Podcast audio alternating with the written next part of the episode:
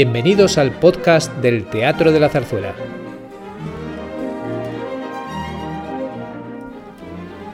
Hoy en Entre Bambalinas, Daniel Bianco conversa con el director del coro del teatro, Antonio Fauró, y dos de sus integrantes, Patricia Hillera y Alberto Ríos.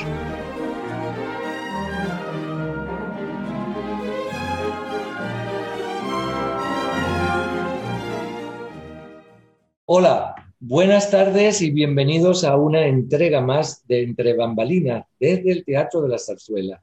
Y esta es la decimosegunda entrega de Bambalinas. Como siempre, queremos pasar un rato ameno, un rato conversando con los verdaderos protagonistas de este escenario y de este Teatro de la Zarzuela que también es vuestro.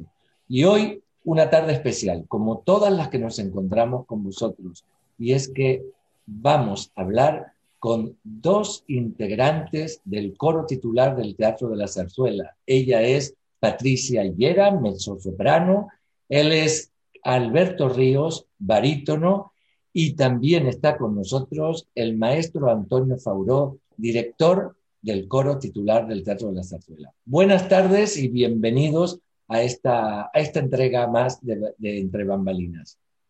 Buenas tardes. Buenas tardes. Me alegra mucho estar con vosotros y me gusta eh, que podamos hablar un poco de cómo habéis llegado hasta aquí. Por eso mi primera pregunta, y creo, Patricia, que te damos la, la bienvenida a ti, que eres la, la, más joven de los cuatro. Gracias. Con lo cual, la primera pregunta va para ti y es, ¿cómo llegas tú a la música o cómo la música llega a ti? Pues la verdad es que yo tuve mucha suerte porque mis padres decidieron que la música era algo que era buenísimo para todos los niños que crecían con este tipo de conocimientos, que me ayudaba a concentrarme, que te ayuda a convertirte en una persona disciplinada y ellos decidieron eh, meterme en una escuela de música y en el conservatorio cuando empecé a estudiar. Y después de la carrera universitaria, estaba en mis últimos años de carrera, ¿Y cuál es la carrera universitaria? Yo estudié medicina. Bien. Y no sé, pues justo cuando estaba en mis últimos años de carrera entré en un coro. Siempre había cantado en coro desde pequeña, en- de hecho con la hermana de Alberto Ríos, que era, fue mi profesora, mi primera profesora de música. Y, y en- cuando ya estaba finalizando la carrera, que no podía más, que estaba muy estresada, que era mucho trabajo, mucho esfuerzo, eh, con mi mejor amiga y mi chico, que ahora es mi marido, eh, nos metimos en la Jorcam, el joven coro de la Comunidad de Madrid, y no sé, como que, que me di cuenta que había aterrizado en mi sitio. Me hacía tan feliz que decidí que ese iba a ser mi camino profesional. Y si Patricia estudió medicina y luego lo dejó todo por la música, Alberto Ríos, eh, estudiado abogacía, abogado, y también lo ha dejado todo por la música. ¿Cómo llegas tú a la música, Alberto? ¿Cómo la música te atrapa a ti? Pues, pues empecé a los siete años porque mi madre me dijo que si quería estudiar música como mis hermanas mayores, que por cierto, efectivamente, por casualidad, mi hermana mayor en la escuela de música de Villalba fue profesora de, de Patricia. Y, y entonces, bueno, pues, eh, pues dije que sí, como podía haber dicho que no, y empecé a estudiar pues solfeo, piano y las demás asignaturas, pero en principio no, pues como no había tampoco ninguna tradición familiar, pues digamos que fui compaginándolo con el resto de los estudios. Y al terminar derecho y piano, pues yo estaba en el coro universitario y salí, se amplió el conservatorio de Salamanca con asignatura de canto. Había unas audiciones, me lo dijo una compañera, preséntate, pues me presenté por eso de presentarme, digo, bueno, pues vamos allá. Me presenté, me cogieron y ahí ya me enganchó el mundo del canto y finalmente, pues cuando se me abrió la posibilidad de dedicarme profesionalmente a la música o mm, ir por la vía jurídica, pues para gran disgusto de mis padres, pues decidí por la vía de la música y, y ya está, se armó la de Dios es Cristo en casa y luego ya los pocos meses se fue sosegando las aguas y, y luego me vine a Madrid a RTV eh, y finalmente pues al Teatro de la Zarzuela. Y maestro Antonio Fauro, ¿cómo ha llegado la música a ti? Pues es que yo tenía clarísimo desde los primeros eh, discos que me regalaron de música que yo me quería dedicar a eso. Recuerdo además que... Ah, ya lo tenías tan claro desde pequeño. no había estudiado, lo que pasa es que mi tía me regaló el concierto número 5 de Beethoven, El Emperador, y de repente a partir de ahí yo ya decidí que eso era lo que a mí me gustaba. Después de unos primeros años donde hice arte dramático y estuve en la compañía de, Teatro Municipal Infantil, hace ya bastantes años, luego ya pasé, hice una audición aquí al Maestro Pereira, en la época en que se iba a hacer la tabernera del puerto, eh, me hicieron una, una audición para, para, hacer el personaje de Abel. Eh, a, a, José Tamayo le gusté, pero al que no le gusté fue a Pablo Solozábal, que como sabéis, que hizo el personaje de Abel precisamente para su mujer Enriqueta Serrano. Entonces, cuando Pablo Solozábal me vio haciendo el papel de, de, Abel, no le gustó nada y entonces eh, decidió que no, que, eso no lo haría yo. Pero José Tamayo mmm, me dejó en el coro y, desde entonces eh, aquí estoy. Mi, mi, profesión, mi carrera, mi vida eh, unida al Teatro de la Zarzuela y además gustosísimo y es un auténtico placer y me siento muy honrado de estar en este teatro desde, desde hace muchos años. Luego ya, eh, bueno, pues estudié, aparte de, de, estudiar la carrera de canto, me llamó mucho la atención la, la dirección y, y, bueno, fui compaginando eh, los ensayos con, eh, con, la carrera de, de dirección y fui asistente con en algunas producciones con Romano Gandolfi, con Vittorio Sicuri, luego con el maestro Chamarella, y cuando el maestro Chamarella, que fue mi predecesor, volvió a Argentina, me quedé yo como, como director de, del coro. Grandísimos maestros los que has nombrado del coro. Sí, sí, aprendí muchísimo, muchísimo de ellos, cada uno en su... Y maestro, ¿qué es ser maestro de un coro? Cuéntanos, ¿cómo podrías definir tu trabajo? De una forma un poco chusca. es como tener una gran oreja y un gran metrónomo. Es decir, somos una especie de ecualizadores de, de, del sonido del coro, de tal forma que ese sonido llegue lo más puro y en las mejores condiciones a, digamos, al teatro. Porque realmente nosotros no dirigimos, lo único que hacemos es canalizar todos aquellos sonidos y todas aquellas voces que nos llegan, intentamos unificarlas y ponerlas al servicio de la, eh, de la partitura. Luego, evidentemente, podemos entrar en otras muchas cuestiones, pues, eh, el tema de la, de, la, de la, dirección, del gesto, pero eso en los, eh, en los directores de, coro sinfón, perdón, de coro lírico, al final nosotros no dirigimos, salvo los internos. Al final, los que dirigían son los, los maestros directores de orquesta. Entonces, lo único que nosotros tenemos que hacer es montarlo de una forma eh, aseada, lo más fiel a la partitura y, por supuesto, si contamos con un elemento eh, que sea dúctil y bien, bien expresivo, como en este caso es el coro del Teatro de la Zarzuela, lo que tenemos que hacer es llevar un poquito más allá con nuestra fantasía y con toda la música que, nos, que nos, proponen los compositores, llevarlo al, al, escenario y estar siempre al servicio de, de la música y de la, de la dramaturgia de la obra. Muy bien. Y Alberto, cuéntanos qué es ser integrante de un coro, de un coro lírico, como es el caso del Teatro de la Zarzuela.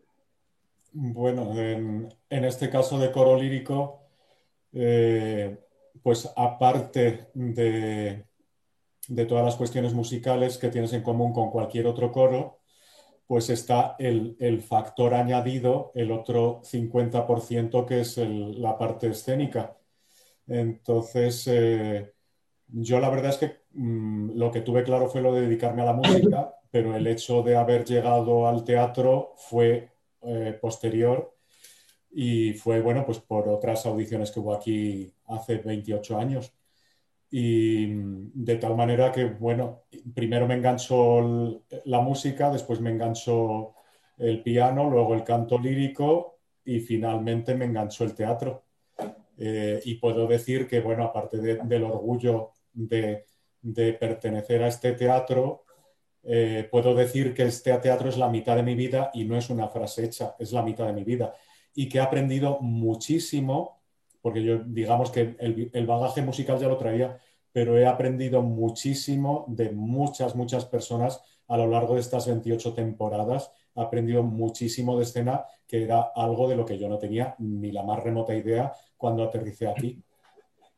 Y ahora te imaginarías en un coro eh, sinfónico, no, no, en un coro de teatro. En un coro estático, como lo llamamos nosotros. Exacto, con, nuestros, con, nuestros, colegas de RTV y del Coro Nacional, nosotros eh, de buen rollo, pero les llamamos, vosotros que sois del coro estático. Bueno, y del coro estático, ¿te verías en un Bueno, sí, sí me, sí me vería porque mm, ahí es donde empecé también, primero en coros amateur, luego en el coro de Radio Televisión Española. O sea que verme sí me veo, Mm, eh, no, no es una puerta que tenga cerrada. Pero yo creo que la música, cuando, a ver, no sé, me imagino, yo si tuviese que elegir, elegiría la del teatro, porque creo que la música eh, actuando ¿no? escénicamente me mm. parece a mí mucho más enriquecedor.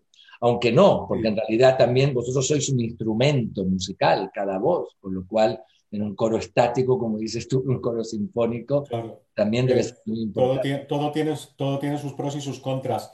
El coro estático tiene en su contra el no tener la, dramaturgia y no tener toda la parte escénica que tienes en, un coro de teatro lírico, eh, pero tiene a su favor, por ejemplo, eh, claro, en un, teatro lírico tienes menos obras a lo largo del año y más eh, ceñidas a un estilo o a, digamos, varios estilos, pero dentro de, un mismo marco. En un coro, en un coro sinfónico tienes más variedad de repertorio y más variado. Mm, también es cierto que se hacen menos, menos número de actuaciones al público, pero digamos que es más variado. Entonces, no sé, no, yo no. Es que ¿a, quién quieres más, a papá o a mamá? Yo, evidentemente, en estos momentos quiero más a mamá, porque el Teatro de la Zarzuela es mi madre y es la mitad de mi vida, evidentemente. Pero yo no. Mm, es decir, yo cuando las articulaciones ya comiencen a fallarme y empieza a tener mi artrosis y me eso, pues yo irme a un coro estático tampoco lo descarto. No, no, claro, claro. Mientras te dé la voz, no hay problema. No, no, la, voz la tengo, la tengo estupenda. Me voy a jubilar con toda la voz, como decía aquel. y Patricia, ¿cómo llegaste tú al coro del, Teatro de la Zarzuela? Ya sé que es a través de una oposición, pero no, pero pregunto, ¿cómo, ¿por qué llegaste al Teatro de la Zarzuela? ¿Qué es lo que te impulsaba? ¿Cómo? Yo, al contrario que Alberto, siempre he sido muy teatrera. A mí ir al teatro, ir al cine, eh, y como digo yo, hacer el tonto, que no es hacer el, tonto, es interpretar, pero son cosas que a mí me, han encantado siempre desde pequeña. Y la escena era algo que siempre me ha llenado muchísimo, que me ha encantado y siempre me ha gustado. Entonces, desde que empecé a cantar, yo tenía clarísimo que mi coro era el teatro de la zarzuela. Pero no, por ejemplo, un coro de ópera. Pues la cuestión es que los coros de ópera también me encantan. Mm. Lo que pasa es que el Teatro de la Zarzuela tiene un factor añadido que a mí eh, eh, eh, es, un coro, es, una entidad que casa más con mis valores como persona, porque pertenece a una entidad pública.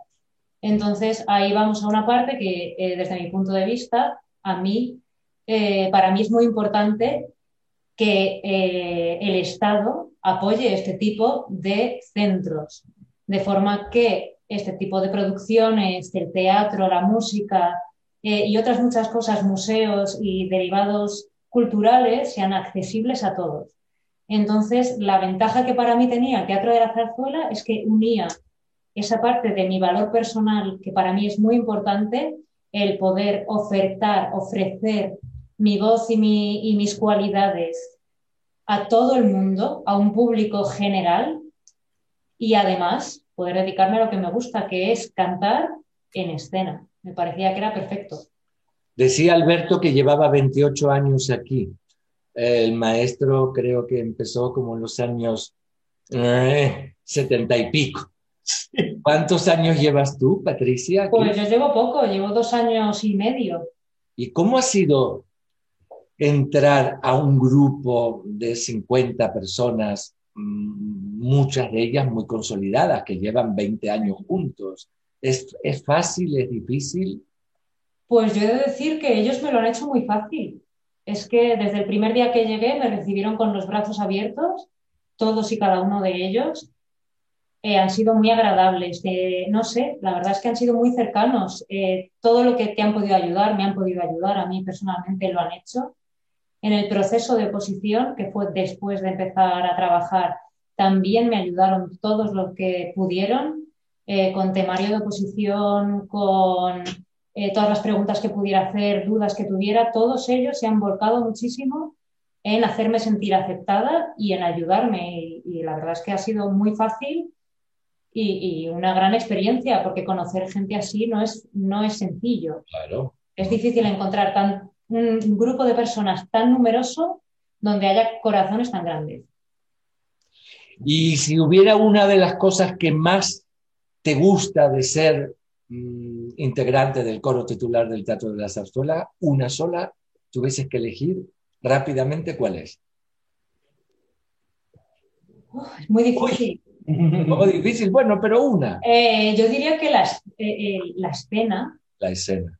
La escena. Que para mí eso, el teatro es lo, más lo más maravilloso que hay en el mundo.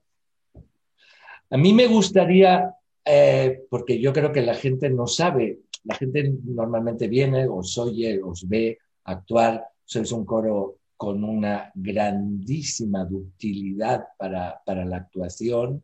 Eh, yo siempre cuento una anécdota que estando en muchos teatros del mundo con Emilio Sagi, eh, él haciendo la dirección de escena y yo la escenografía, muchas veces eh, en el momento que, que, estamos ahí, siempre hay un momento que Emilio dice, ay, si tuviéramos al coro de la zarzuela, qué fácil sería. Realmente sois muy, muy buenos eh, en escena porque sois una gente muy entregada. Pero detrás de, ese de eso que el público ve, hay muchísimo trabajo. Y creo que hay dos maneras de verla. Prepárate tú, maestro, para contármelo, pero Alberto, cuéntanos cómo se prepara una temporada de siete títulos como, como la que vamos a presentar la temporada que viene.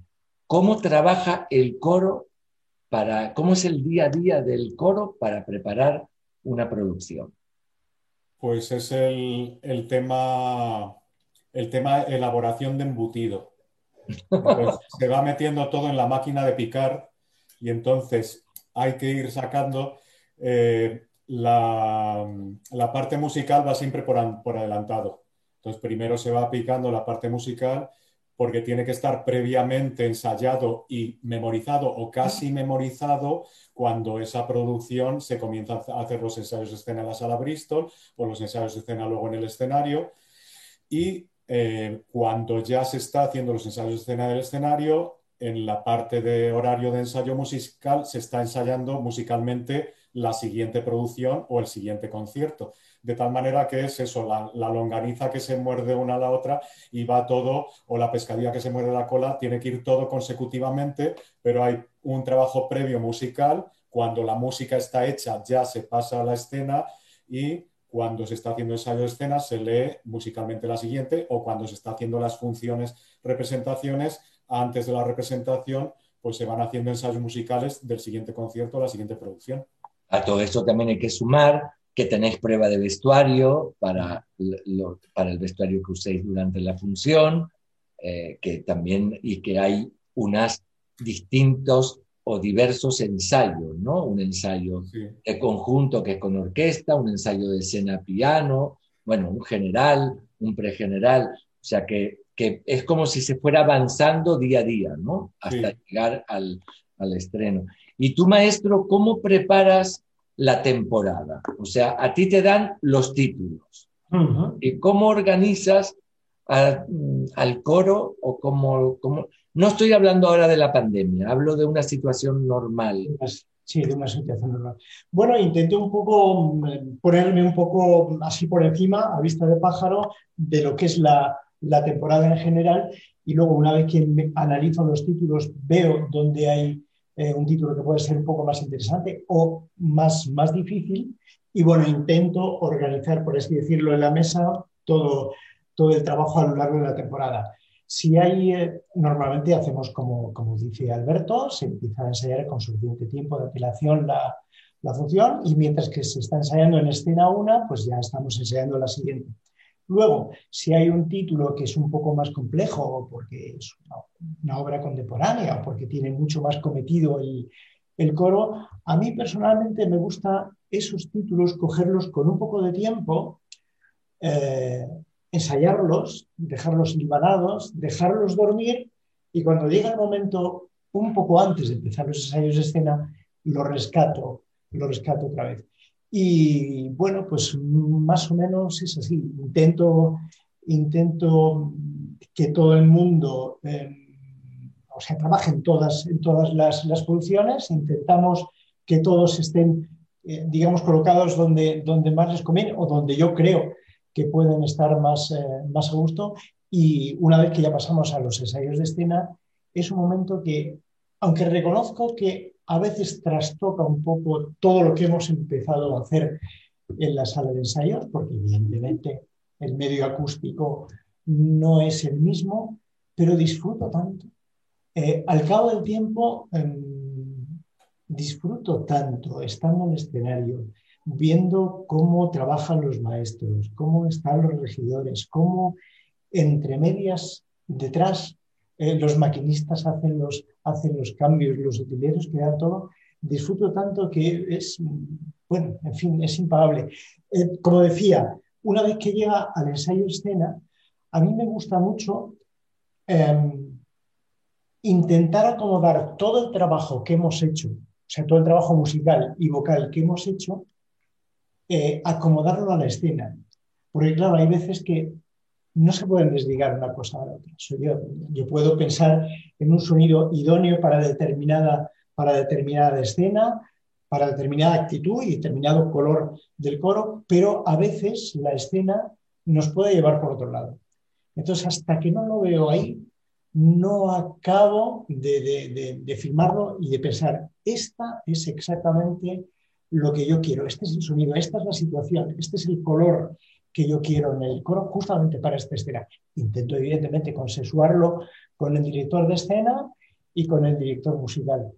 Pero ese momento unido a los momentos que descubrimos una obra nueva, como nos está sucediendo en los, en los últimos años, donde desde que tú estás, pues hemos rescatado unas obras impresionantes y maravillosas, de tal forma que yo, ni yo, las, las conocía que ese momento de descubrir las obras es mágico. Y cuando de repente ya nos juntamos con la orquesta en el escenario para escucharlo todo, es, bueno, es impagable, impagable. Yo disfruto, disfruto muchísimo de...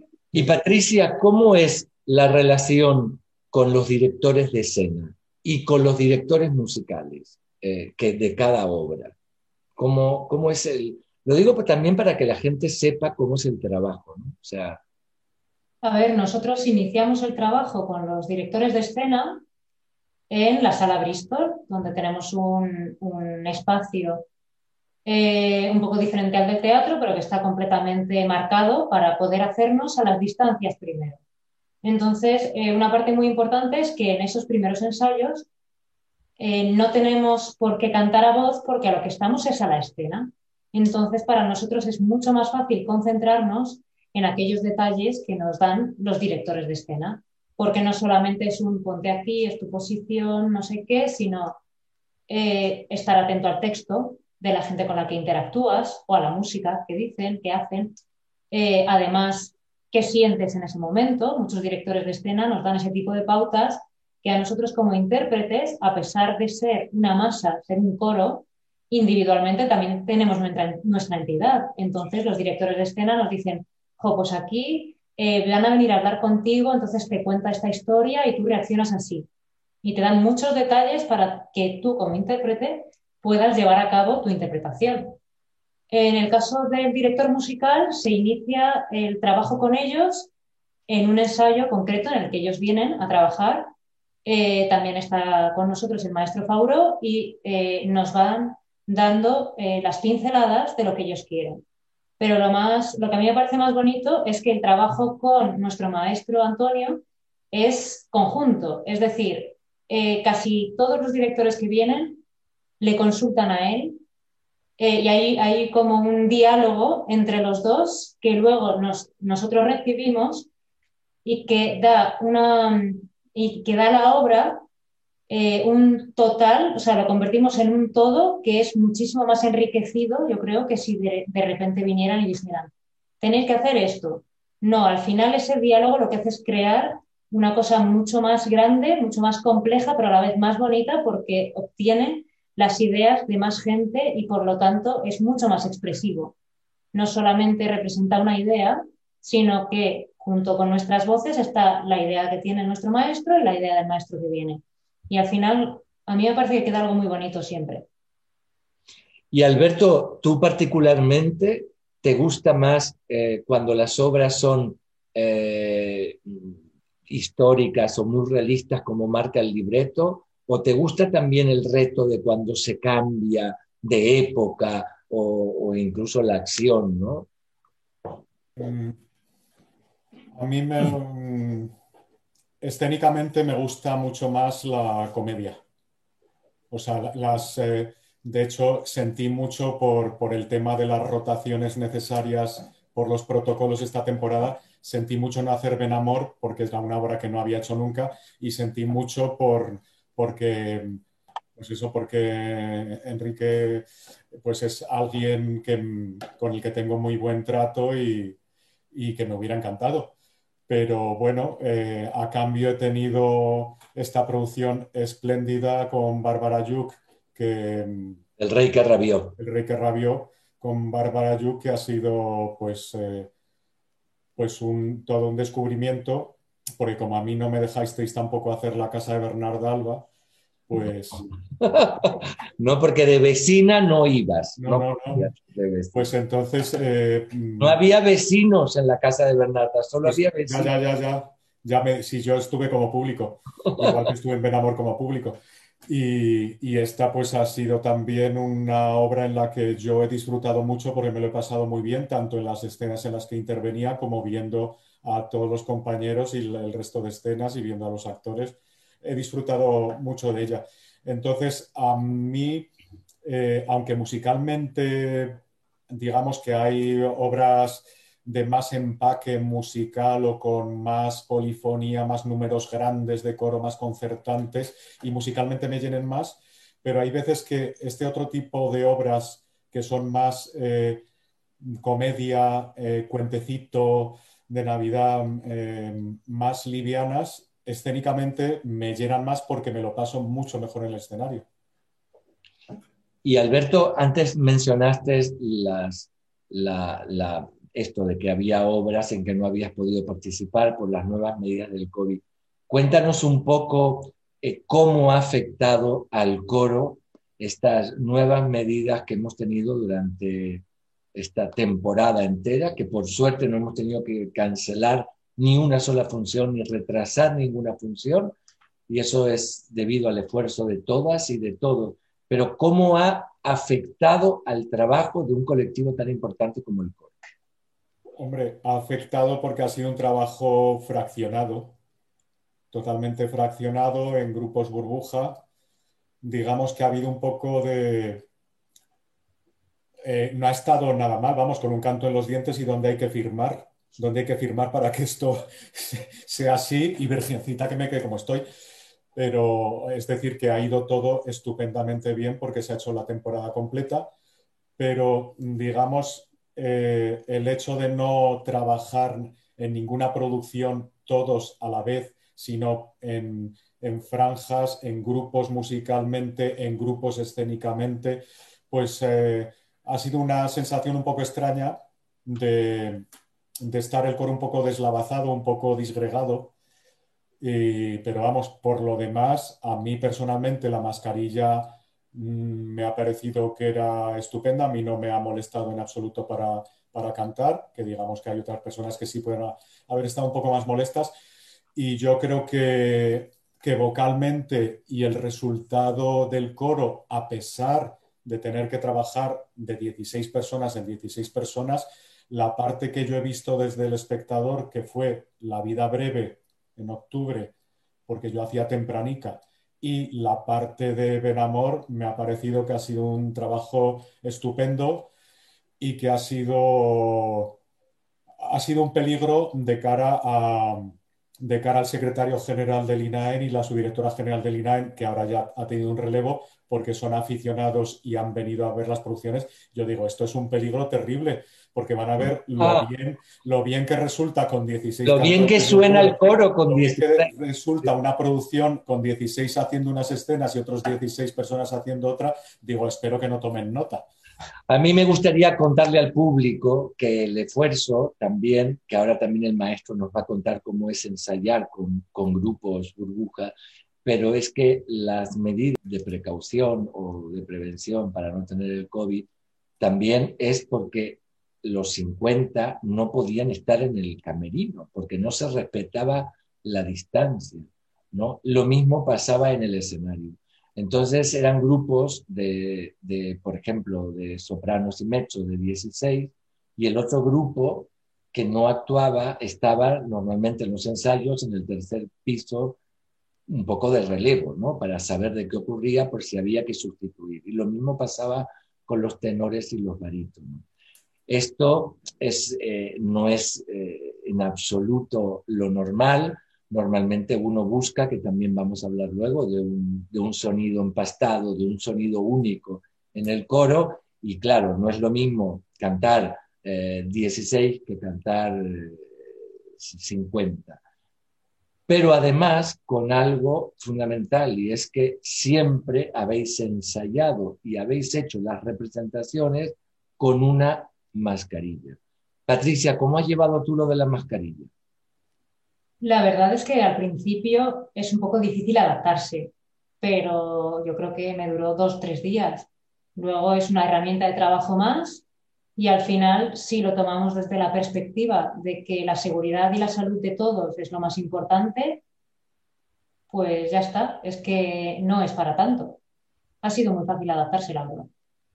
Para el público tiene que serlo, porque Patricia es que no os ve no se os ve la cara, o sea, solo se ve esta parte de aquí, por ejemplo, en, El Rey que rabió, que llevabais esas pelucas maravillosas y esos trajes, eh, te daba ganas de ver vuestra expresividad, claro, y eso no se podía ver. Yo espero que dentro de poco, por lo menos durante dentro de unos meses, esto ya pueda cambiar y aunque mantengamos cierta distancia, se puedan quitar las mascarillas. Maestro, ¿cómo es ensayar? cuando te dicen que no puedes ensayar con todos? Cuéntanos. Bueno, pues al principio quieres, quieres abrirte las venas, pero bueno, ya una vez que lo asumes, es algo así como un Tetris. Hay que, hay que intentar encajando todas las piezas de tal forma que todos los que intervienen en la función pues tengan la misma, el mismo número de ensayos para que salgan tranquilos y cómodos a hacer la función. Yo tengo que decir que estoy muy agradecido porque sé que han hecho un gran esfuerzo coro, porque claro, uno está acostumbrado a cantar con 14 compañeros y de repente aquí han salido cuatro, que es algo así como, como cantar un coro de cámara. De repente es como mm, empezar a cantar, yo qué sé, motetes de Bach. En fin, es, es muy complicado. Sí que es verdad que al principio, y ellos evidentemente tenían muchas más dificultades para acomodarse a, la, a cantar con, con mascarilla, lo que yo, lo que yo recibía de su sonido era de que de repente era un sonido, evidentemente con menos armónicos, algo más apagado, al mismo tiempo algo más filtrado, y lo que sí que notaba al principio, eh, lógicamente, es que ellos, eh, cuando, cuando tienes que hacer una frase, al final tienes que respirar, y justamente ellos necesitaban un poquito más de tiempo eh, para recuperar el aire para afrontar la siguiente frase. Esto al principio, al principio sí que podía ser un problema, pero luego la verdad es que ellos lo afrontaron enseguida. Y otro aspecto que también sí que, sí que incidimos, incidimos mucho es que se pierde mucho la noción del texto, la audición del texto, y hay que esforzarse mucho, mucho para que el texto sea muy, muy bien silabeado para que, para que el público escuche, para que escuche todo el texto. Y luego, evidentemente, con, con eso que has dicho tú antes de que, de que salen eh, al teatro con la mascarilla, a mí también me cuesta mucho porque, insisto, es que es un coro muy expresivo. Es muy expresivo y además muy, apunto algo que decía Patricia antes, y es verdad que, que si bien es una masa, en la zarzuela es muy individual, o sea, que no es un coro de, de mujeres que todas hacen lo mismo, hay una interactuación y además cada una puede crear un personaje, que a veces, muchas veces en la ópera eso no, no se da. Incluso en la zarzuela es raro que todas estén vestidas iguales, ¿no? Hay, hay mucha... Es como una suma de personajes individuales, es lo que es el coro en la zarzuela. Pero yo creo que porque el género también lo, lo, lo, lo exige, ¿no? O sea, porque en realidad, no sé, es que son vendedores, señores de la ciudad, eh, de pueblo, todos juntos, ¿no?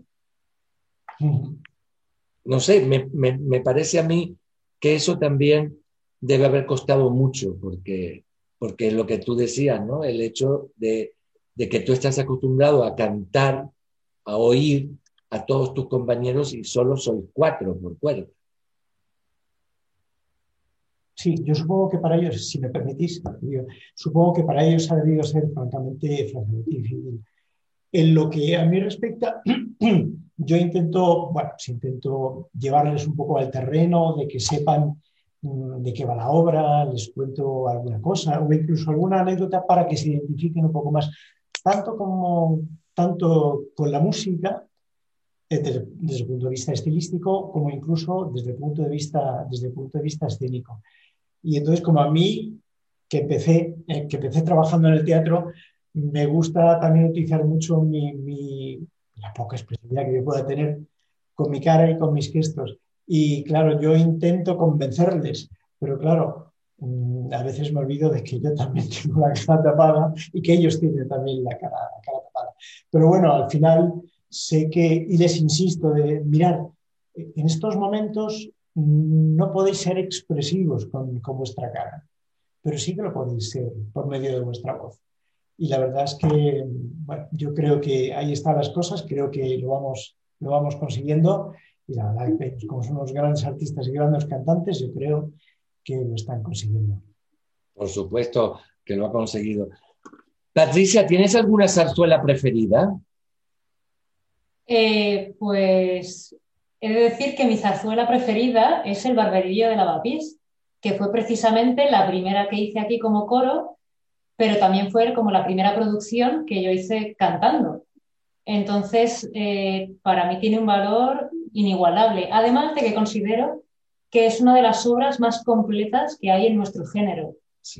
Que tiene un valor espectacular porque encima eh, el tema del que trata el tema político que hay detrás, esa trama política tan intrincada que hay detrás, es una trama que se puede trasladar a cualquier época en la que vivamos y en la que se va a vivir, porque puede pasar algo parecido siempre, porque todos sabemos que la política es como es y siempre hay problemas, hay gente que está a favor de unos, de otros, y siempre hay allí eh, bueno, pues desavenencias, ¿no? Y creo que El Barberillo es una obra que además de ser divertidísima y tener una, eh, una música espectacular, es de estas cosas que se pueden trasladar en el tiempo y se pueden entender hoy en día y probablemente es cuando se haga un barberillo en 20 años, la gente se pueda sentir identificada con esos personajes.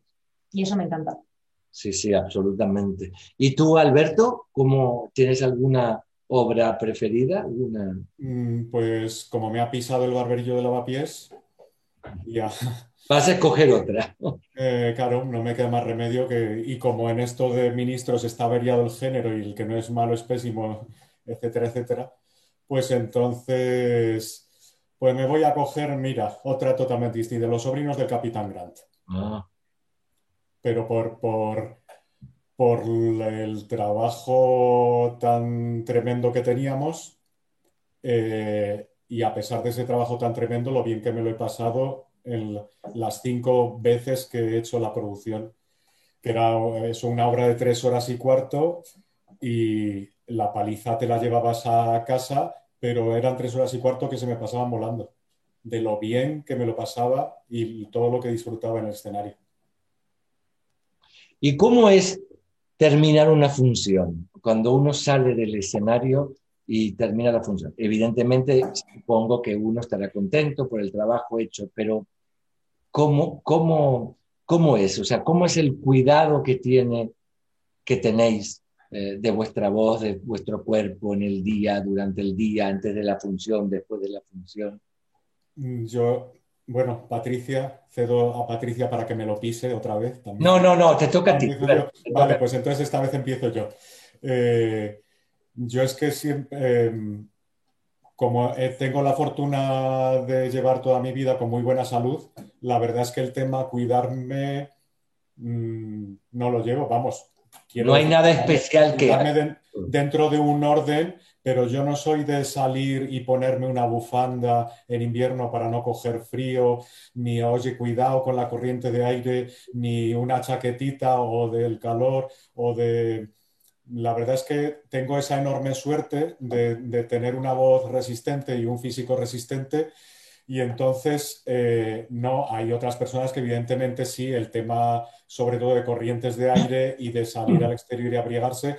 Yo también, vamos a ver, yo no soy de Bilbao, pero soy de Salamanca, que es casi lo mismo. Entonces, a mí el invierno madrileño, el invierno madrileño es un invierno de, de risa, entonces no, no, el resto de cosas, bueno, pues sí, el, yo lo que, lo que sí mm, necesito, o sea, mi voz sí lo nota, es cuidarme bien en el sentido de dormir bien.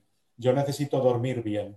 En una, digamos que una media de ocho horas bien dormidas. Eso sí es algo necesario. Estar descansado para que la voz esté bien. Sí, pero el tema de cuidarme en el sentido de la alimentación o la bebida, yo de hecho hay, hay muchas veces, eh, sobre todo cuando volvamos ahora a la vieja normalidad, con, con el grupo de compañeros mm, que tengo, que bueno, ahora ya porque nos han cerrado todos los bares del, de, todo el extrarradio, pero terminar la, la, función y tomar una cerveza fresquita. Aunque sea una cerveza fría, yo como afortunadamente mi voz no lo, no, no, lo no se perjudica. Me perjudica, pues es esa sensación del deber cumplido y de comentar lo, las incidencias o las anécdotas que hayan ocurrido, pues mis, con mis amigos más cercanos tomándome una cerveza fresquita antes de irme a casa. ¿Y tú, Patricia? Sin que te haya pisado Alberto? No me ha pisado nada porque en mi caso yo sí que sí, que me obsesiono un poquito con el tema de la voz, no mucho, las cosas de corriente de frío y todo eso no me obsesiona, no me importa poner el aire acondicionado, eh, si me olvido la bufanda, como no vivo muy lejos, no tengo que caminar muchos kilómetros tampoco, no pasa nada, pero lo que es el dormir sí, es básico para mí y después siempre tengo una rutina. Por ejemplo, lo de salir al bar después de la función para comentar, para poder compartir, lo hago, pero la cerveza me la tomo un día. Y el resto de días, como a mí sí me afecta, me reseca mucho las mucosas y luego para cantar no me encuentro del todo bien. Entonces, los siguientes días suele ir sin alcohol. Por ejemplo, eh, también eh, para mí es muy importante mantener el cuerpo elastificado porque soy una persona que tiene mucha energía y esa energía la transmito pues con tensiones. Entonces, para poder cantar un poco más relajada, pues muchos días de la semana, por ejemplo, hago yoga. Y para mí es imperativo. Si no hago cinco días a la semana yoga, me da la impresión de que no rindo bien por las tardes en el trabajo. A ver, no me obsesiono tampoco, no pasa nada una semana no, no hacerlo, pero sí necesito, igual que mis clases de canto habituales, para poder mantener el cuerpo acostumbrado, pues eso, el cuerpo entrenado. Porque cantar el coro a veces, claro, como tienes el, estás arropado por todos tus compañeros, muchas veces eh, corres el peligro de pues quedarte un poco, un poco parado. Y, claro, porque el sonido al final, la voz suena. Entonces, claro, como cantante, pues al final prefiero estar constantemente entrenada y trabajar en eso, igual que la alimentación. Un día puedo comer muchísimo, pero como sé que si como muchísimo, luego me quedo eh, un poco pof, pues inmediatamente antes de ir a ensayar no como como bastante pronto para que la energía esté alta. Si no, pues me da la impresión de que no estoy ni 100% atenta a las indicaciones que nos puedan dar los maestros, ni en escena del todo activa, porque claro, pues eh, si estás en hora de la siesta, pues al final te quedas un poco dormido, es más difícil estar concentrado. Entonces, para mí sí que, sí que necesito esas pautas, porque a mí sí que me afecta. ¿Y tienes alguna superstición? Ninguna. Ninguna. ¿Y, tú, Alberto? Tampoco, ninguna. Que bien, y entre vuestros compañeros hay mucha gente que tiene superstición o no? Mm, yo eh, algunas veces veo lo de santiguarse tres veces consecutivas antes de salir al escenario. Sí lo he visto y, poco más, yo creo. Lo de color amarillo, hay gente que también lo sigue llevando a rajatabla. No lo del color amarillo. al escenario con color amarillo. Eh, pero yo tampoco he visto mucho más. Bueno, y Alberto, ¿alguna zarzuela que te gustaría participar o que te gustaría cantar? ¿Alguna zarzuela de reponer? No, de las que, o, que quizá no se haya hecho nunca. ¿Alguna zarzuela que tú quieras que te gustaría cantar? Mm. Patricia, ve pensando. ¿eh? Es que me, pones en un membrete. Te pongo en el membrete que quieras. Me pones en un membrete porque, claro, es, es tal cantidades como lo de una, una zarzuela favorita o preferida. No, o una zarzuela que quieras volver a cantar o lo que sea. Yo una que tengo muy buen recuerdo, disfruté mucho, eh, además con un, con un, compañero estupendo al que echamos en falta, que es Paco Navarro, y también con Enrique y con Eduardo Carranza, eh, es La Generala, que es una producción que disfruté mucho, me, me lo pasé genial y y pues es una de las que me gustaría, sí, sí. Patricia. Pues fíjate que mi, bueno, ¿puedo decir ópera? Lo que tú quieras. Pues eh, mi ópera favorita en el mundo era La vida breve. Cuando yo empecé a estudiar música y la primera vez que escuché La vida breve dije, ¿qué es esta maravilla? Me pasa mucho con los compositores de esa generación, porque ahora, por ejemplo, que viene de Magic Opal, de Albeniz también me muero de ganas, porque son unas armonías, unos colores, una belleza compositiva que en el momento en el que se trajo la vida breve eh, ya mm, me hiciste feliz y puedo decir que, que la repetiría mil veces porque cada vez que la escucho y, cada, y encima todos los días que la hicimos se me pusieron los pelos de punta porque me parece una obra maestra espero que, con The Magic Opal pasara lo mismo, porque, ojalá, ojalá. Las composiciones que tienen una riqueza eh, tanto, tanto interpretativa como musical que hay pocas. ¿Y tu maestro, Fauro, tienes alguna zarzuela preferida que quisieras no, la verdad es que no, porque me gustan todas. Y además, yo tengo un, una especie distinto camaleónico, donde la que más me gusta es la que estoy haciendo. A mí me pasa a mí me pasa lo mismo, siempre. No sé qué es lo que me pasa, que de repente me meto en ese proyecto, en esa, en esa factura y digo, uy, pues esto es maravilloso, y me meto a tope, al 100%. Sí que tengo que decir que me gusta mucho el periodo de, de la segunda mitad del siglo XIX, es decir, todos Barbieri, Gazambide, eh, también me gusta mucho Sapí, sobre todo por, la, por el cuidado y, la composición, o sea, la forma de tratar al, coro me gusta mucho, pero también me gusta mucho Vives, eh, también me gusta mucho Bretón, en fin, también me gusta mucho de Caballero, y sigo, y podía seguir.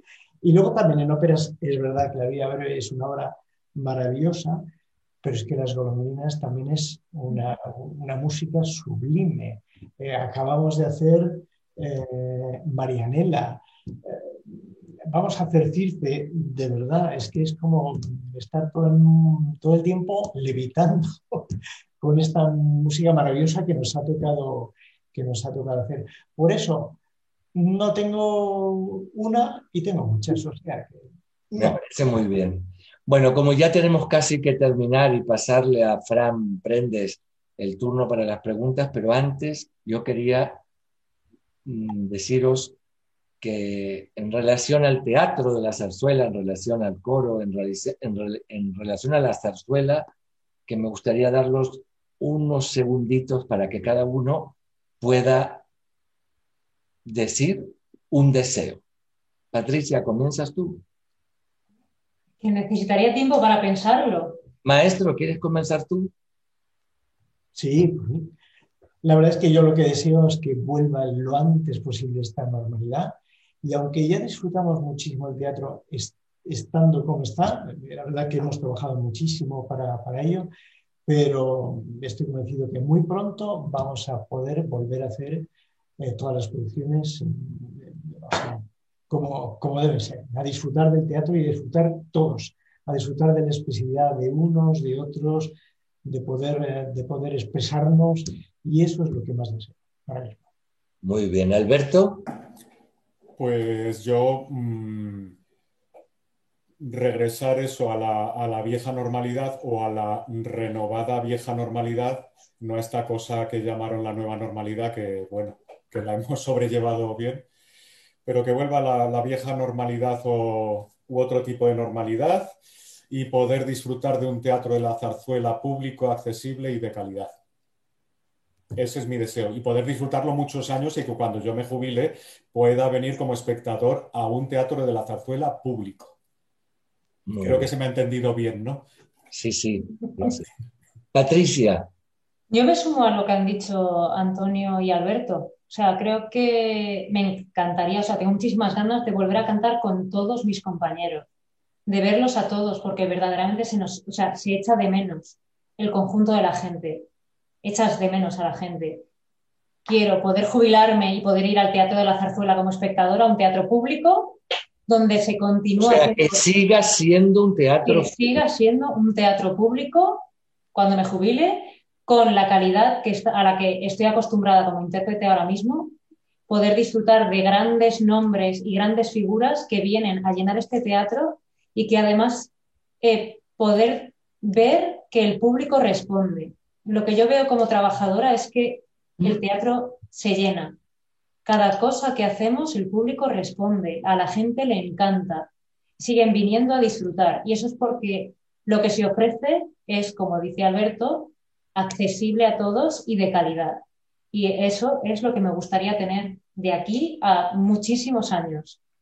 Muy bien, yo me sumo a lo vuestro, a vuestro deseo, pero solo voy a agregar un deseo más y es que el teatro de la zarzuela y el género sea patrimonio inmaterial de la humanidad. Ah, porque creo que, no, que se lo merece la zarzuela y se lo merece el género. Y además esto sería una manera de cuidar un poco más nuestro patrimonio. Así que, dicho esto, pasamos a Fran. Fran, ¿tienes alguna pregunta de nuestros seguidores? Buenas tardes. Eh, Hola, buenas. Tenemos alguna pregunta que nos ha llegado en el formulario, porque el chat, a pesar de que tenemos gente, está, no está participando. No sé si es porque estáis contestando a todo lo que se les pasa por la cabeza, porque incluso algunas de las preguntas que tenemos del formulario también ya las habéis contestado.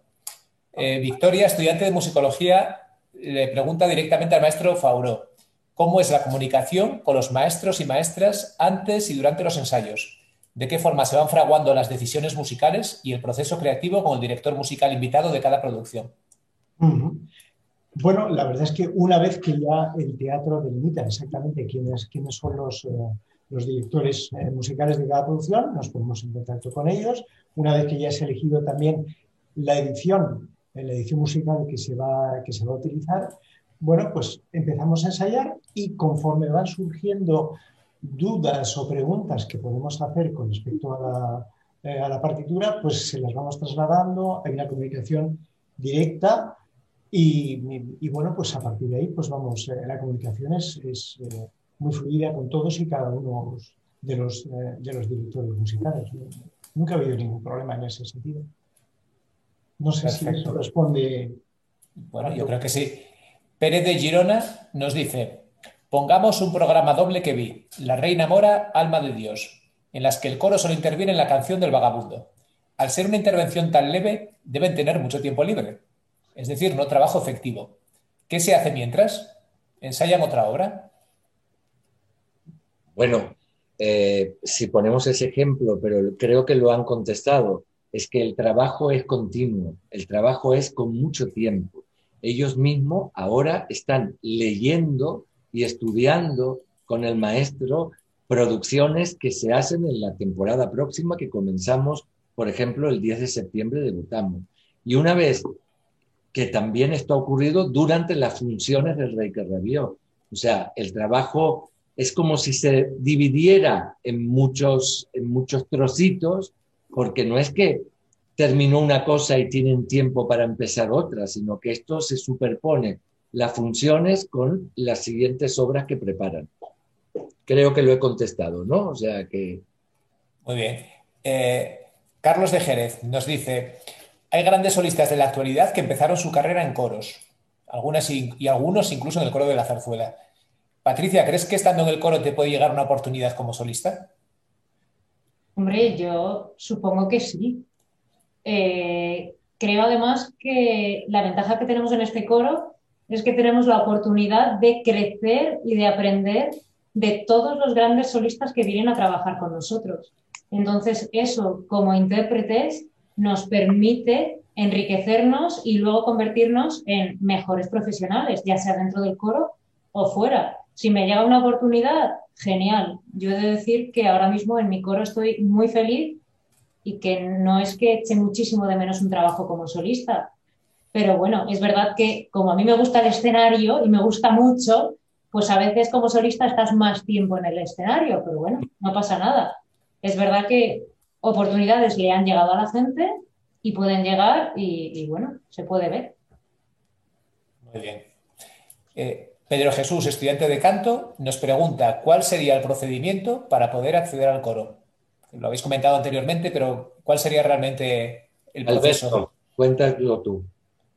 Pues hace falta tener hasta ahora el título superior. Bueno, ahí hay, ahí hay una cuestión que está todavía un poco en el aire, que es el tema de las titulaciones en la próxima oposición. Entonces, como es un tema un poco largo y farragoso, pero digamos que hasta ahora es necesario tener un, hasta ahora un título superior y luego, por supuesto, hacer una audición.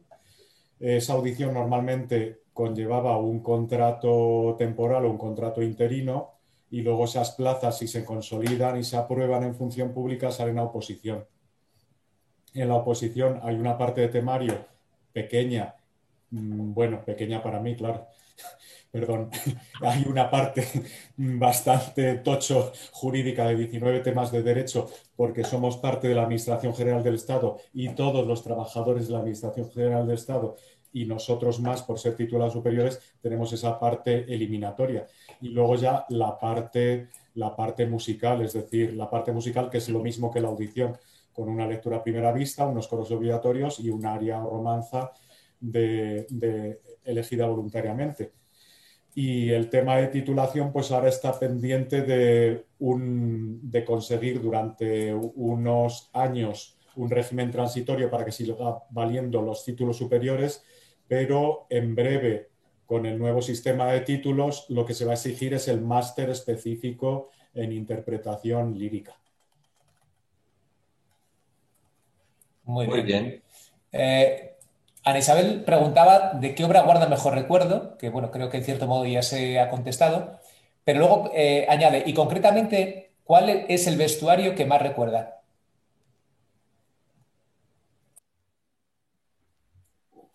Uf, pero el que, el que más recordamos por, por terrible o, bueno, te lo voy a preguntar yo. El que, más recuerdas, el que más recuerdas por bonito y el que más recuerdas por pesado, de peso. Eh, de peso yo recuerdo que era muy pesado el de la anterior producción del Rique Rabió, que fue hace como, no sé, creo que la hicimos dos veces. 12 años la última vez. Sí, 12 años más o menos. Eh, pues esa producción anterior del Rey que rabió, el vestuario era muy pesado y además de una materia plástica con lo que sudabas lo más grande y en el mismo sentido también, no por pesado porque era muy ligero, pero sudarlo más grande porque además creo que era el mes de junio o algo así, eh, la Fille du Régiment de hace muchísimos más años, como 22 años o 23 años, que eh, el figurinista era Botero. Y entonces íbamos mm, todos de personajes gordos, gordísimos, y entonces llevábamos unas botargas de goma espuma debajo del logo del trajecito tremendo. Entonces era terrible por el calor que se pasaba, el sudor tan tremendo que era, ahí sí que era una deshidratación de beber, beber, beber y terminar tremendo y luego con otra con un añadido. Había que tener mucho cuidado en no caerte al suelo porque si no terminabas como una tortuga las tortugas que empiezan a, a, dar así hacia arriba porque era muy complicado una vez que caías al suelo por poder voltearte, voltearte y volver a ponerte de pie. La verdad es que era una producción muy divertida eh, era fantástico el aspecto que teníamos todos tremendos, eh, pero muy, muy, muy incómoda. incómoda por la cantidad de sudor y la otra por la cantidad de peso. Por lo demás, a mí el vestuario es, es algo que no me afecta porque con la percha tan maravillosa que tengo me queda todo estupendamente. Y entonces me lo dicen, además me lo dicen las compañeras de sastrería, Alberto, a ti es que todo te sienta el trapito que te Y es verdad, pues vamos a ver, el que nace bonito, nace bonito y a mí cualquier trapito que me ponga me sienta divino. Fran, ¿tienes alguna pregunta más? No, no sé si Patricia y Antonio les gustaría añadir algo sobre el vestuario. Hombre, yo me quedo con este rey que rabió, tanto por pesado como por bonito me, pusieron un, tocado precioso con unas naranjas que, era con, venían con un exprimidor y un zumo de naranja espectacular. Y luego es verdad que pesaba, pero no muchísimo. Y creo que todo el vestuario de esta producción y la escenografía eran preciosos, como un cuento de hadas, literalmente. Muy bonito. Mm. Sí, es verdad. Yo, veo, yo veo que cuando hay un vestuario así especialmente atractivo, sobre todo las mujeres, las mujeres, los hombres, bueno, pues, se lo ponen y como en el caso de Alberto además les siente estupendamente bien, pues no hay, no hay nada que decir. Pero es verdad que cuando las mujeres de repente se ponen un vestuario que les sienta muy bien, bueno, salen al escenario con, otro, con, otra, con otra sonrisa, ¿no? Y bueno, se les ve que disfrutan mucho. Bueno, bueno, creo que ya no hay más preguntas, ¿no? No tenemos, no tenemos más preguntas. Bueno, entonces es el momento de de despedirnos, de deciros gracias por haber participado, gracias a todos los seguidores. Eh, ya nos despedimos esta temporada. sabéis que el domingo pasado fue la última función del Rey que rabió. Ahora viene el Ballet Nacional de España con un espectáculo maravilloso que estrenará en este teatro y en septiembre volvemos otra vez a nuestras eh, entrevistas de entre bambalinas y volvemos a la actividad del teatro.